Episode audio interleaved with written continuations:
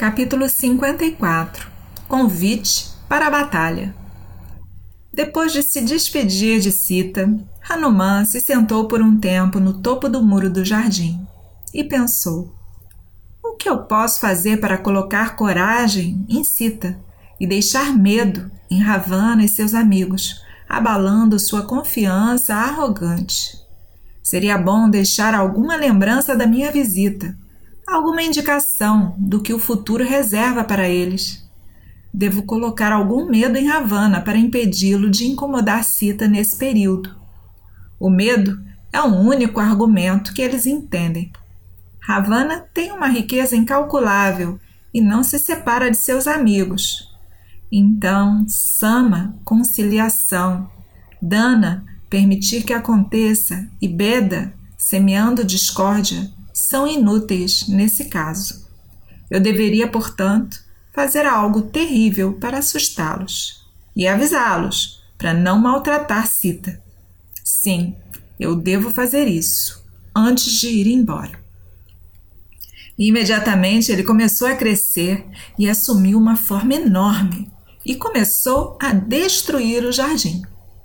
Árvores caíram, quebrando no chão, Caramanchões desabaram, lagos e pilares artificiais foram desfigurados e destruídos. O belo jardim de Açoca logo se tornou uma massa de ruína, da qual os veados e os pássaros fugiram de medo. Os rakshasas, adormecidos, acordaram e ficaram perplexos ao ver essa inexplicável visão. Hanuman se sentou no topo da parede do jardim uma figura enorme, ameaçadora, esperando a resposta para o seu desafio. Os rakshasas tremeram de medo ao ver esse estranho e alguns correram para contar a notícia a Ravana.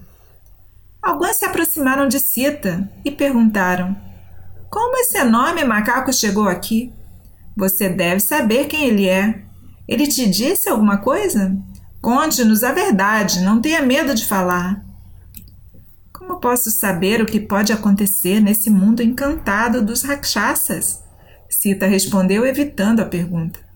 Esse macaco é provavelmente um, um, um rakshasa e é provável que você saiba mais sobre ele do que eu. Os rakshasas fugiram de terror no jardim e relataram a Ravana o que tinha acontecido. Ó oh, rei, um macaco enorme, terrível, devastou o jardim real e ele estava conversando em segredo com Cita. Claro que eles omitiram o fato de estarem dormindo e terem dado uma chance para Cita falar com o macaco. Nós fizemos de tudo para conseguir algumas informações de Cita. Acrescentaram. Nós perguntamos a ela quem ele era, como ele chegou ali e o que ele disse a ela, mas ela se recusa a responder. Você deve aproveitar e matar essa criatura. Envie um inimigo forte o lindo bosque está completamente devastado, exceto pela árvore sinsupa sob a qual a cita estava sentada. Seus galhos não sofreram danos. O macaco que destruiu os lagos e caramanchões poupou o lugar onde estava a cita. Deve haver alguma razão para isso. Nós suspeitamos que esse não é um animal selvagem qualquer. Deve ter sido enviado por algum inimigo seu, Indra ou Kubera, ou poderia até ter a ver com Rama. Como esse macaco ousou falar com Sita? Ele deve ser um mensageiro de Rama. Envie seus guerreiros para capturar essa besta terrível. Ravana ficou furioso ao saber que seu jardim favorito, reservado para suas rainhas, tinha sido destruído. Seus olhos brilhavam como tochas gêmeas e lágrimas quentes rolaram como as gotas de óleo em chamas.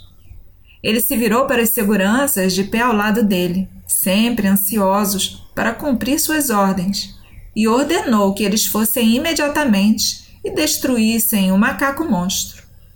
Uma forte equipe armada foi então executar o comando do rei.